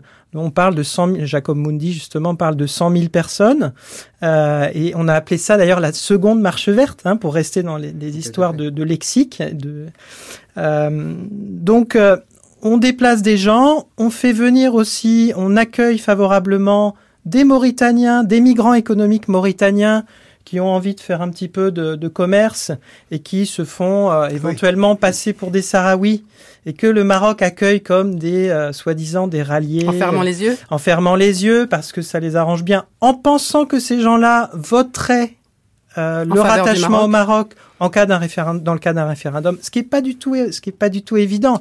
Donc la politique marocaine, elle est, elle est très, elle est très lisible, elle est très claire, mais en même temps, elle est très, euh, elle est très fragile. Euh, les gens, euh, les Mauritaniens, ils passent au Sahara occidental, mais ils, ils reviennent en Mauritanie parce qu'ils ont des attaches en Mauritanie. On a aujourd'hui des Sahraouis, des camps de réfugiés de Tindouf, qui ont besoin de revoir leur famille, qui est restée de l'autre côté du mur et qui passent au Sahara occidental occupé, mais qui repartent ensuite dans les camps. Donc aujourd'hui, les gens, depuis une dizaine d'années, les gens circulent davantage quand même. Puis il y a les réseaux sociaux, il y a l'Internet hein, qui a complètement changé la, donne. Euh, donc euh, la politique de peuplement, elle consiste effectivement à brouiller, comme, on, comme on le fait, comme ça se passe au Sahara occidental avec les ondes radio. Hein. c'est un brouillage démographique qui est, et là on joue la montre, c'est-à-dire que on occupe le terrain, on construit, il y a une politique d'urbanisation qui est qui est énorme, hein, avec des villes nouvelles, des quartiers nouveaux qui ne sont pas habités. Hein. Vous voyez ça à Layoun, à Smara, à Dakhla. Euh, donc, euh, effectivement, c'est une politique de colonisation euh, qu'on peut, qu'on peut voir par ailleurs. Et le temps joue en faveur du Maroc? Ça, euh, ça, je, je, je, ne, je, ne, sais pas. On peut pas le dire. Euh, parce que effectivement, quand vous parlez à des Sahraouis, notamment, moi j'étais dans les camps au mois de février, les gens vous disent de toute façon, moi je, je, peux mourir ici, c'est pas grave. De toute façon, après il y aura mes enfants qui vont reprendre le flambeau, etc. Donc nous non plus, on n'est pas, on n'est pas pressé. Simplement, effectivement, les gens ont envie que les choses se règlent, et euh, il y, a, y a guère que le référendum qui peut sans doute régler le problème. Mhm. Alors je le disais, le Maroc. Ah, vous vouliez intervenir peut-être sur le Maroc revenir sur tout ça parce que je crois que les chiffres, ça n'a aucune importance. Effectivement, ce qui compte, c'est quel est le projet qui est derrière et le projet de la communauté internationale qui soutient ses alliés. Le Maroc, c'est euh, la stabilité dans la région, dit-on, par rapport à l'arrivée, etc., des courants islamistes, tout ce que vous voulez, stabilité, et puis partenaire économique, partenaire culturel. Donc le Maroc, eux, c'est, c'est leur préféré quand même.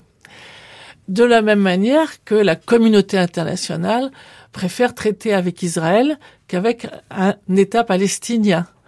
Alors dire le temps joue pour, moi je sais pas, euh, le mur de Berlin est tombé, l'apartheid a fini en Afrique du Sud, qui y croyait à tout ça? Tout à fait. Personne. Donc pourquoi pas le Sahara occidental, pourquoi pas la Palestine?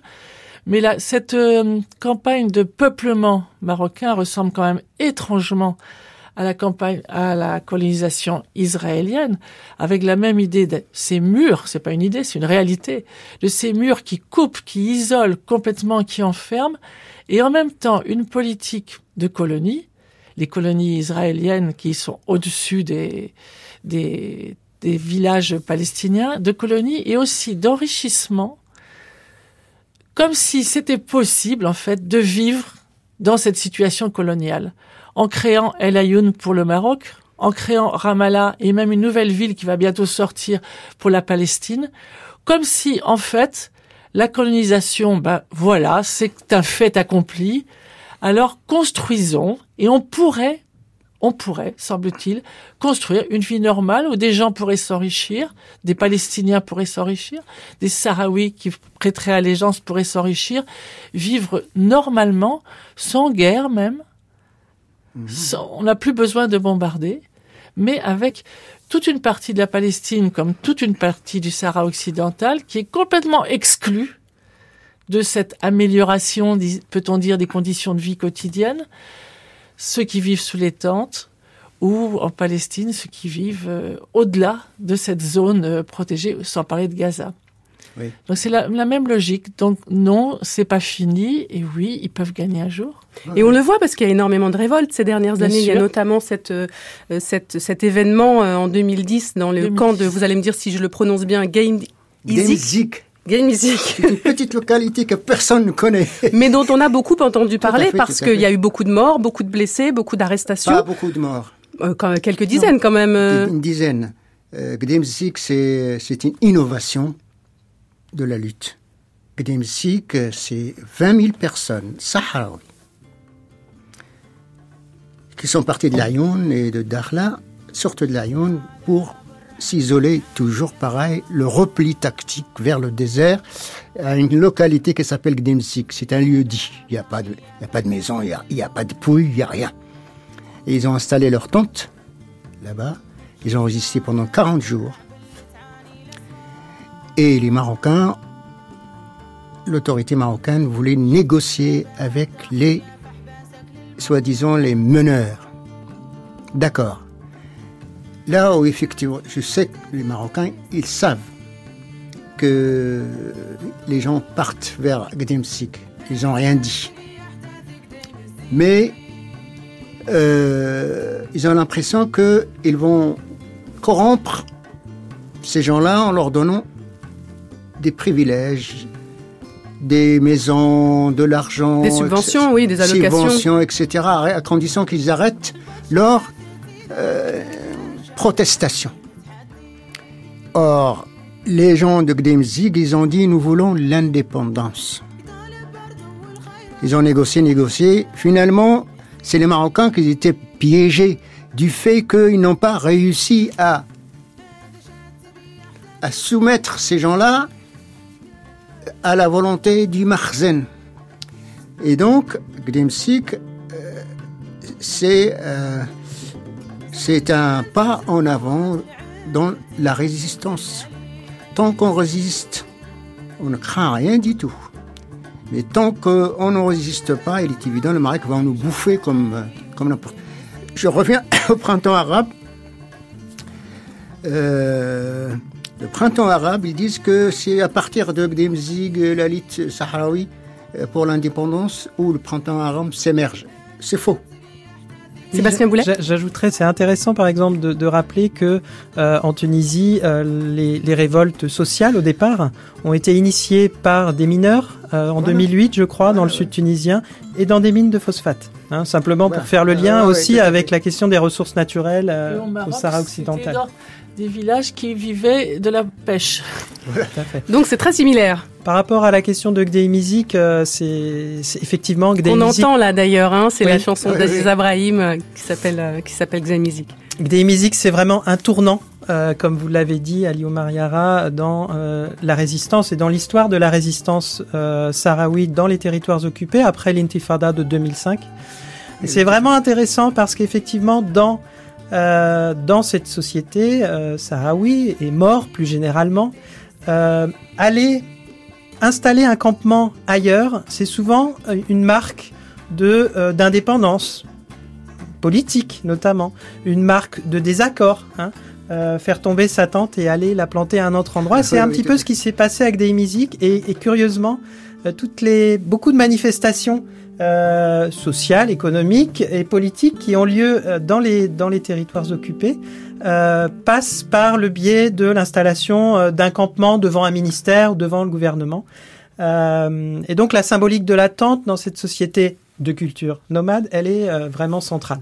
On clôt aujourd'hui cette série sur euh, les itinérances en Méditerranée. Justement, j'aurais voulu avoir votre sentiment sur ce cet autre mur construit par le Maroc au nord et qui le sépare de l'Union européenne.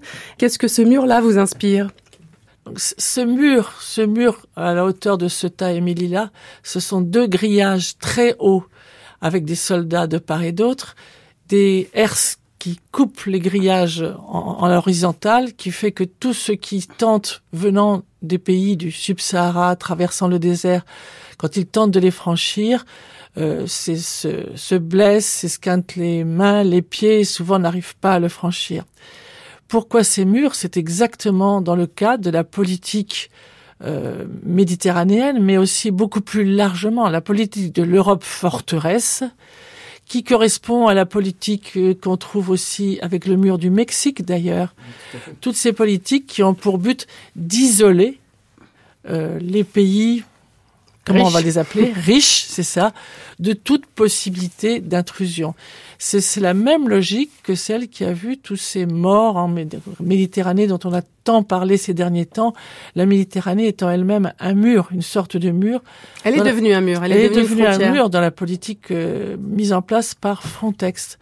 Et ça, c'est vraiment euh, quelque chose qu'il faut absolument dénoncer parce que nous sommes, nous, les, les Européens ou les occidentaux, responsables de la fuite de toute cette population. À cause des guerres, à cause des guerres qui ont été provoquées par les multinationales qui contrôlent le pétrole dans un pays, les ressources minières dans un autre. On a beaucoup de Maliens actuellement qui disent, nous, notre pays était riche avant. Dans notre village, il y avait tout. Aujourd'hui, c'est le désert. Donc c'est tous ces gens-là qui arrivent chez nous. Et tous ces gens-là qui sont aussi porteurs de leur culture, de leur richesse, de leur de leur nation, de leur toute leur histoire, et que donc nous avons tout à fait intérêt nous à accueillir parce que le monde il est ouvert. Il faut sortir de ce monde fermé par des murs qui, qui séparent des nations ou qu'il sépare des peuples, ou qu'il sépare tout ce que vous voulez. Il faut faire tomber tous les murs, tout simplement. Oui, simplement par rapport à la question des, murs de Ceuta et Melilla, moi je, pense qu'ils symbolisent aussi euh, les échecs de la communauté internationale, de l'ONU par exemple, sur cette question du Sahara occidental, mais aussi sur d'autres conflits en Afrique. Ça fait 25 ans que euh, le peuple sahraoui attend et fait confiance à l'ONU et attend que l'ONU règle ses problèmes. On aurait dû ne pas le faire. Euh, donc il y a un moment donné où effectivement les jeunes notamment ne peuvent plus attendre. Ils ont besoin de, de, de faire leur vie, ils ont besoin d'avoir un emploi, ils ont besoin de euh, d'utiliser leurs connaissances en pratiquant un métier, d'avancer, de fonder une famille, etc. Donc euh, voilà, de, tant que l'ONU, la communauté internationale, certaines grandes puissances comme la France sur le Sahara occidental ne joueront pas leur rôle euh, et leur pleine responsabilité, euh, eh bien on aura toujours euh, ce, ce, genre de, problème, effectivement. Merci à tous. Je rappelle que Ali Omar Yara, vous êtes l'auteur notamment de La genèse politique de la société sahraoui, qui est paru chez l'Armatan en 2001. Marguerite Rolinde, vous êtes l'auteur du Mouvement marocain des droits de l'homme entre consensus national et engagement citoyen, édité par Cartala en 2002, et vous avez rédigé un article fort instructif sur la marche verte, intitulé Un nationalisme royal aux couleurs de l'islam, paru en 2003 dans la revue Le Mouvement social. Enfin, Sébastien Boulet, vous avez co-dirigé en 2006 un ouvrage collectif intitulé Sahara, identité et mutation sociale en objet, paru dans le numéro 76 du Journal des africanistes, et vous avez publié l'an dernier un article intitulé Poétique et politique de la migration au Sahara occidental, que l'on peut retrouver dans La migration prise au mot de Cécile Canu et Catherine Mazuric, publié au Cavalier Bleu. Merci également à Mahmoud Saïd qui a prêté sa voix à Feu Hassan II et à Ali Omar Yara qui a lu pour nous un extrait du voyage de Mailainin Lakhal, une coédition de l'Armatan avec la République arabe sahraoui démocratique.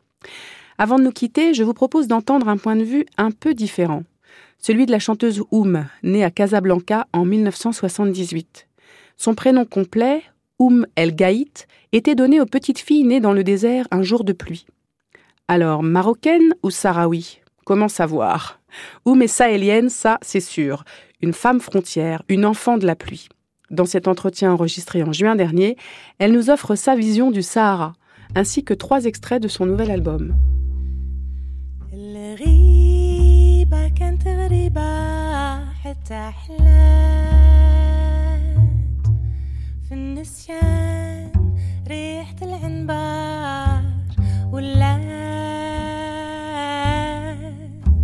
سلهام سلام حطيته فوق كتاف ونحيفا غزالي عارف راحته فين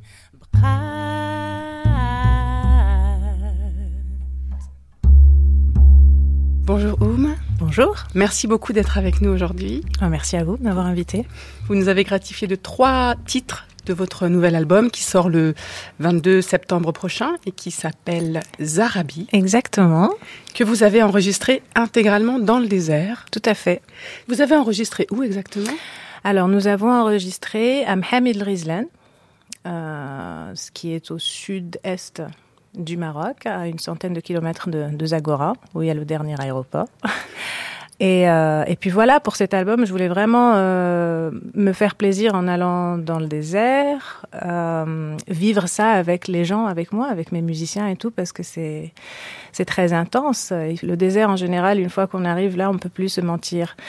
Et c'est toujours une expérience magnifique de, de voilà d'aller dans le désert avec des personnes. Et ça s'est très très bien passé. On a passé le test du désert.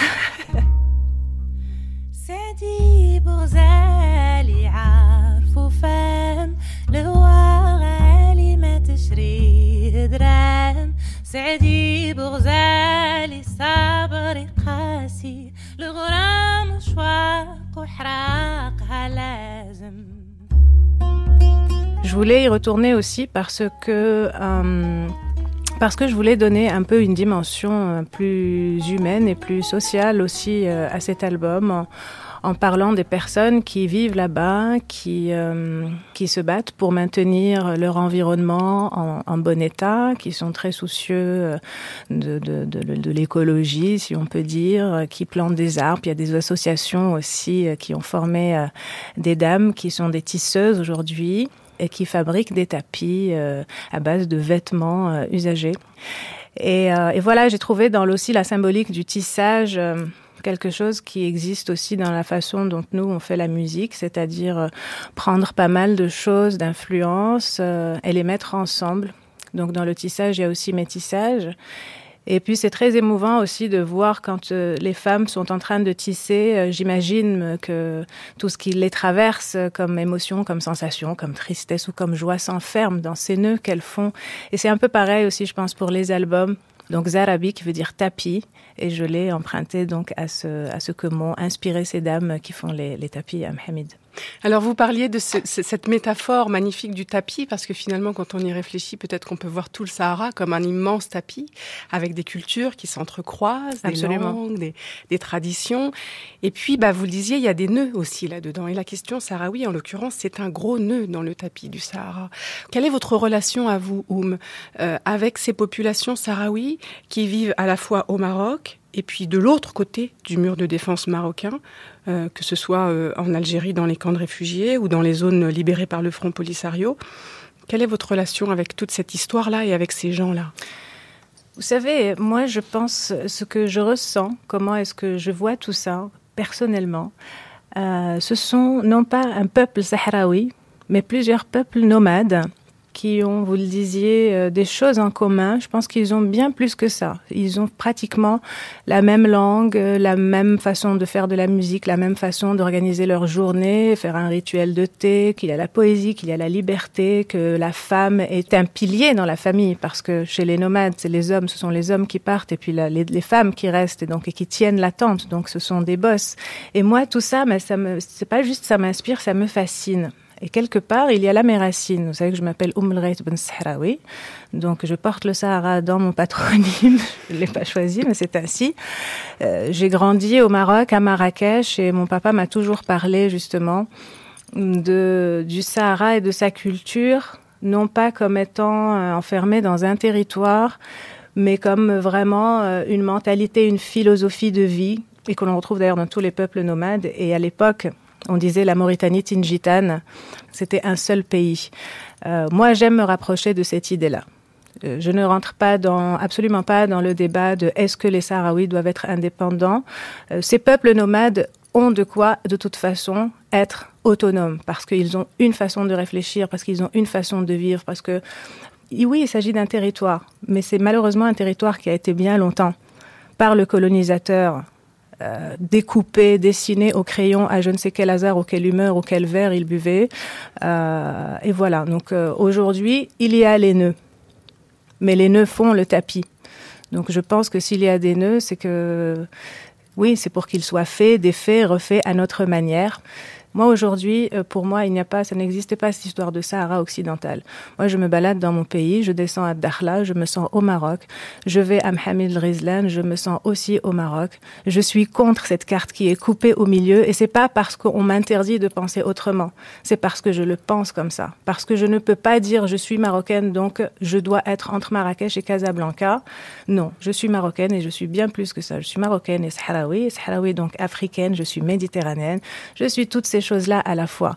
Donc moi, je crois vraiment qu'on ne doit vraiment pas s'arrêter sur les territoires. Moi, je refuse. On ne vient pas me couper ma carte, ni me couper ma tête, ni mon corps. Je pense qu'il y a tout ça en moi et je pense que c'est plutôt une richesse.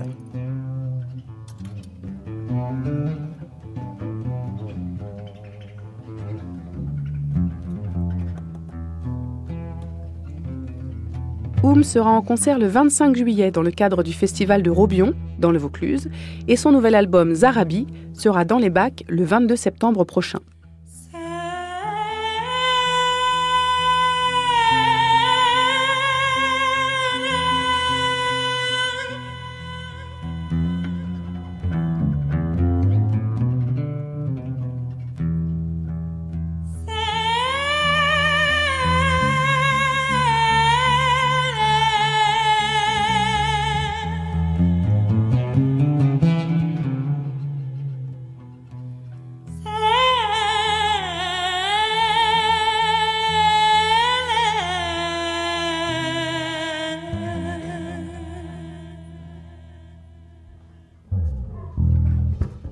Cette série d'itinérance en Méditerranée touche maintenant à sa fin. Merci d'avoir suivi nos pérégrinations autour de cette Mare Nostrum, qui est notre mère à tous.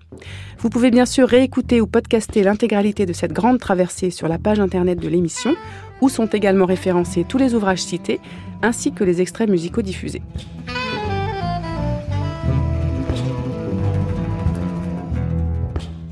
Prise de son et mixage, Cédric Chatelus et Élise Leu.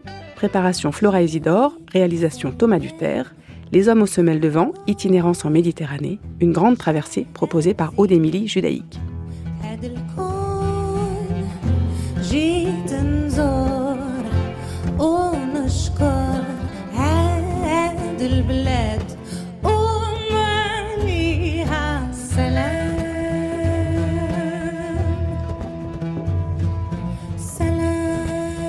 Lundi, vous avez rendez-vous avec une nouvelle grande traversée consacrée à Woody Allen cette fois.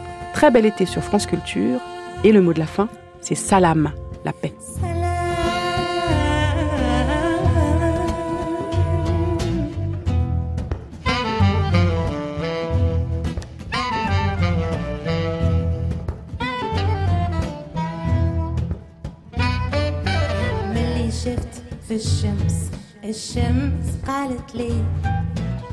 أرضنا بسخانة عرقانة. وسمعنا سحابها ما يسقي غير